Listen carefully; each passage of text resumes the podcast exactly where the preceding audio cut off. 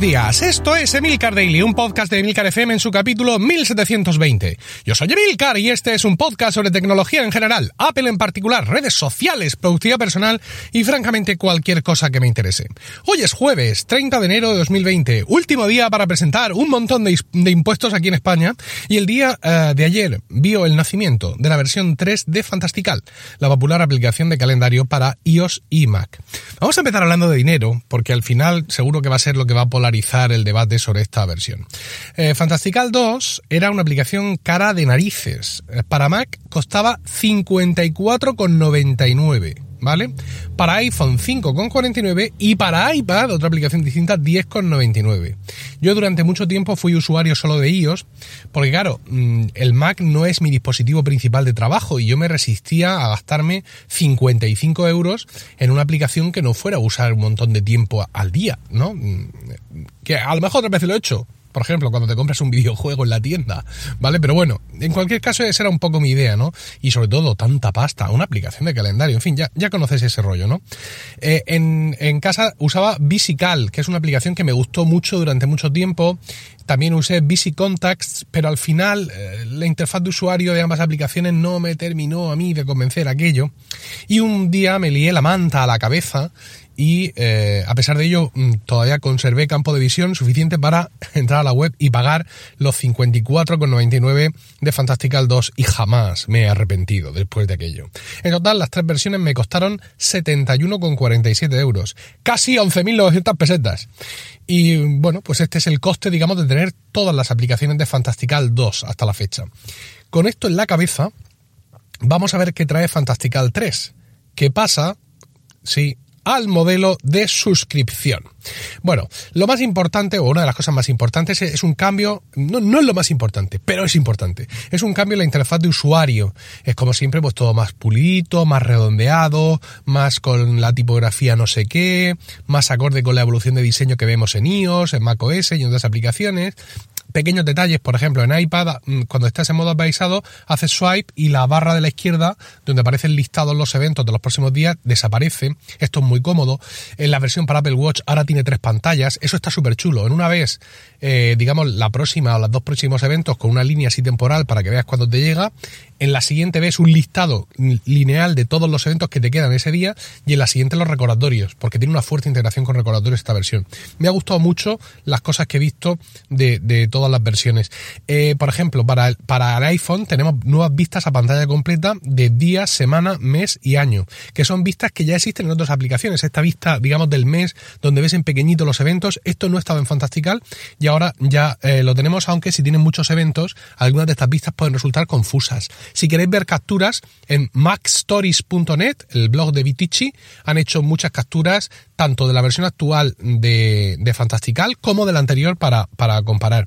Eh, esto está gracioso porque hay un error de traducción de momento en la versión español y la cadena de día y año la han intercambiado. Así que si eligen la vista de día eh, vas a ver la vista de año y si eliges la vista de año, eliges la vista de día. Igualmente, cuando te vas a suscribir, tienes la opción de pagar 4 con no sé qué al mes o 43,99 al día.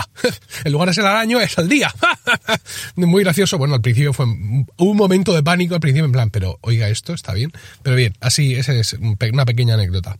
Bueno, es una aplicación ahora más independiente del sistema. ¿Por qué? Hasta ahora la versión de iOS leía los calendarios que tenías en el sistema.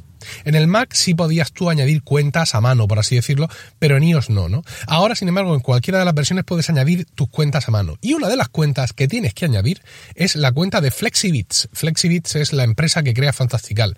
Vas a necesitar esta cuenta tanto si vas a pagar la suscripción como si no. ¿Vale? Es decir, en general necesitas esta cuenta. Eh, con esta cuenta ellos van a optimizar la sincronización entre dispositivos y tal. Mm, mm, no de, los, no de los calendarios, porque al configurar tú las cuentas, los calendarios van directamente al dispositivo, no pasan por ninguna parte, ¿vale? Es decir, el iPhone no le pasa los calendarios al Mac, perdón, el iPhone no le pasa los calendarios al Apple Watch, por ejemplo. A ver, sí le dice cuáles son los calendarios a los que está suscrito, pero si tú tienes tu Apple Watch y no tienes el teléfono cerca, el Apple Watch actualiza eventos y todo eso directamente, ¿vale? Pero sí hay otras cosas porque teniendo esta cuenta, eh, bueno, pues Fantastical puede de cierta forma interponerse entre el usuario y sus calendarios añadiendo una capa que le permite jugar con ciertas funcionalidades propias que no están en los calendarios. Por ejemplo, un juego de calendarios, ¿vale? Es decir, tú tienes todos tus calendarios y luego tienes, por ejemplo, calendarios personales, calendarios familiares, mmm, calendarios de no sé qué, y te crea varios juegos para no estar viendo siempre todos los eventos en pantalla. Por ejemplo, propuestas de fechas para reuniones, que se crean unos emails especiales de Fantastical para que todo el mundo se ponga de acuerdo y cuando todo el mundo está de acuerdo, bimba, entonces lanza la verdadera invitación al evento.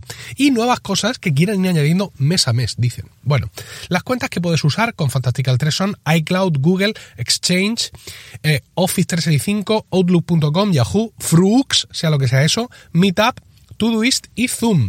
Muy interesante la interacción con Zoom y las otras apps de videoconferencia porque te permite crear un evento que vaya a tener una videoconferencia y automáticamente ahí que vaya la invitación al servicio. Es decir, tú creas un evento que es una conferencia por Zoom y te, como has vinculado tu cuenta de Zoom, ahí en ese evento, cuando se lo envías al tío la invitación o a la tía, eh, ahí hay un botoncito que es el que le va a llevar luego al evento. Y por supuesto, pues cualquier cuenta que cumpla con el estándar CalDAV.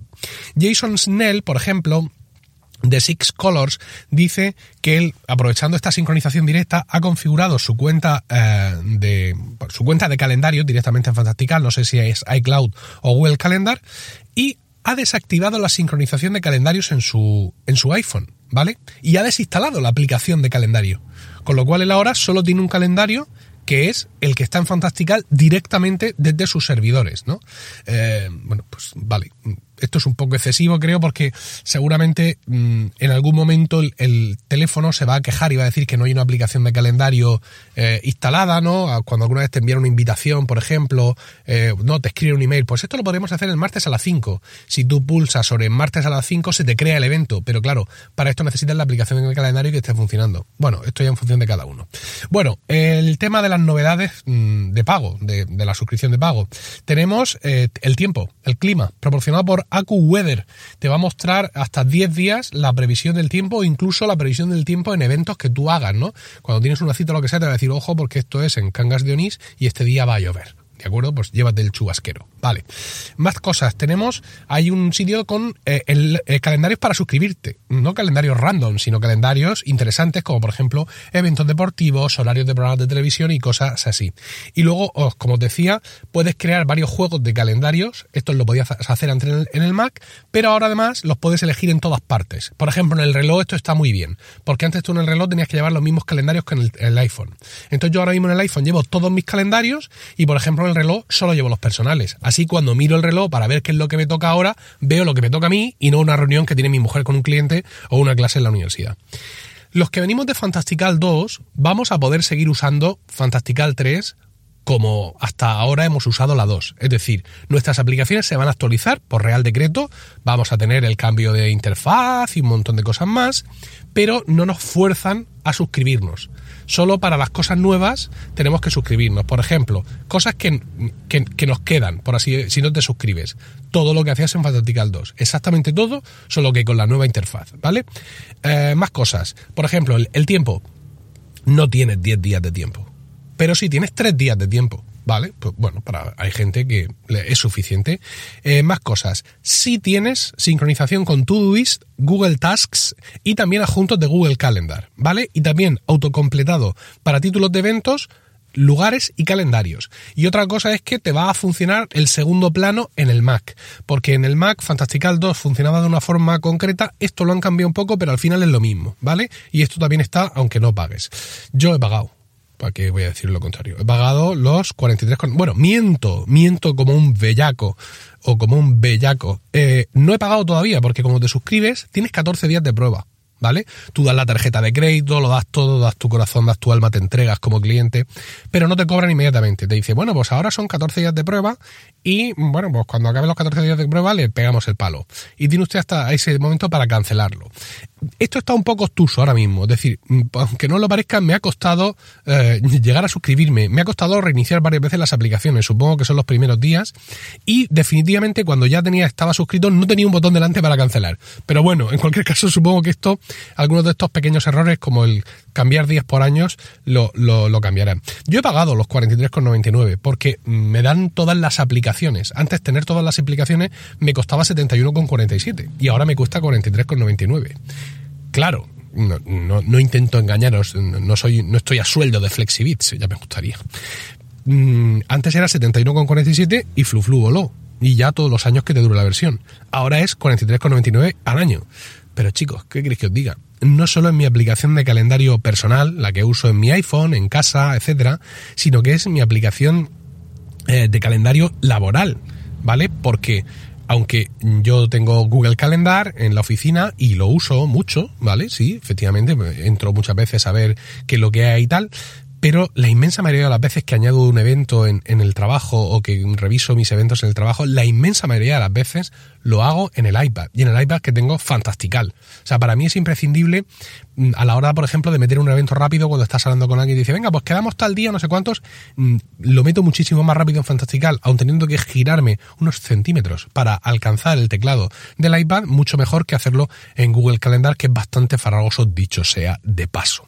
Entonces, pues bueno, pues he pagado también mm, estas aplicaciones tan chulas y tan importantes, pues tienen un coste de desarrollo y pues es cierto que aunque fueran aplicaciones caras, pues es muy posible que con los modelos anteriores supervivencia, supervivencia en el tiempo, eh, pues se viera, se viera amenazada. Y yo desde luego voy a hacer todo lo que esté en mi bolsillo, porque aplicaciones como Fantastical, como OmniFocus, como OmniOnliner, eh, pues mm, prevalezcan, mm, superen la noche de los tiempos, porque en ellas reposa una gran parte de mi productividad de mi trabajo diario. Bueno, espero vuestros comentarios sobre todo esto en emilcar.fm barra daily, donde también encontráis otros medios de contactar conmigo, y no olvidéis suscribiros a Weekly, mi podcast privado semanal sobre Apple, productividad y podcasting, disponible en emilcar.fm barra weekly. Que tengáis un increíble jueves, un saludo y hasta mañana.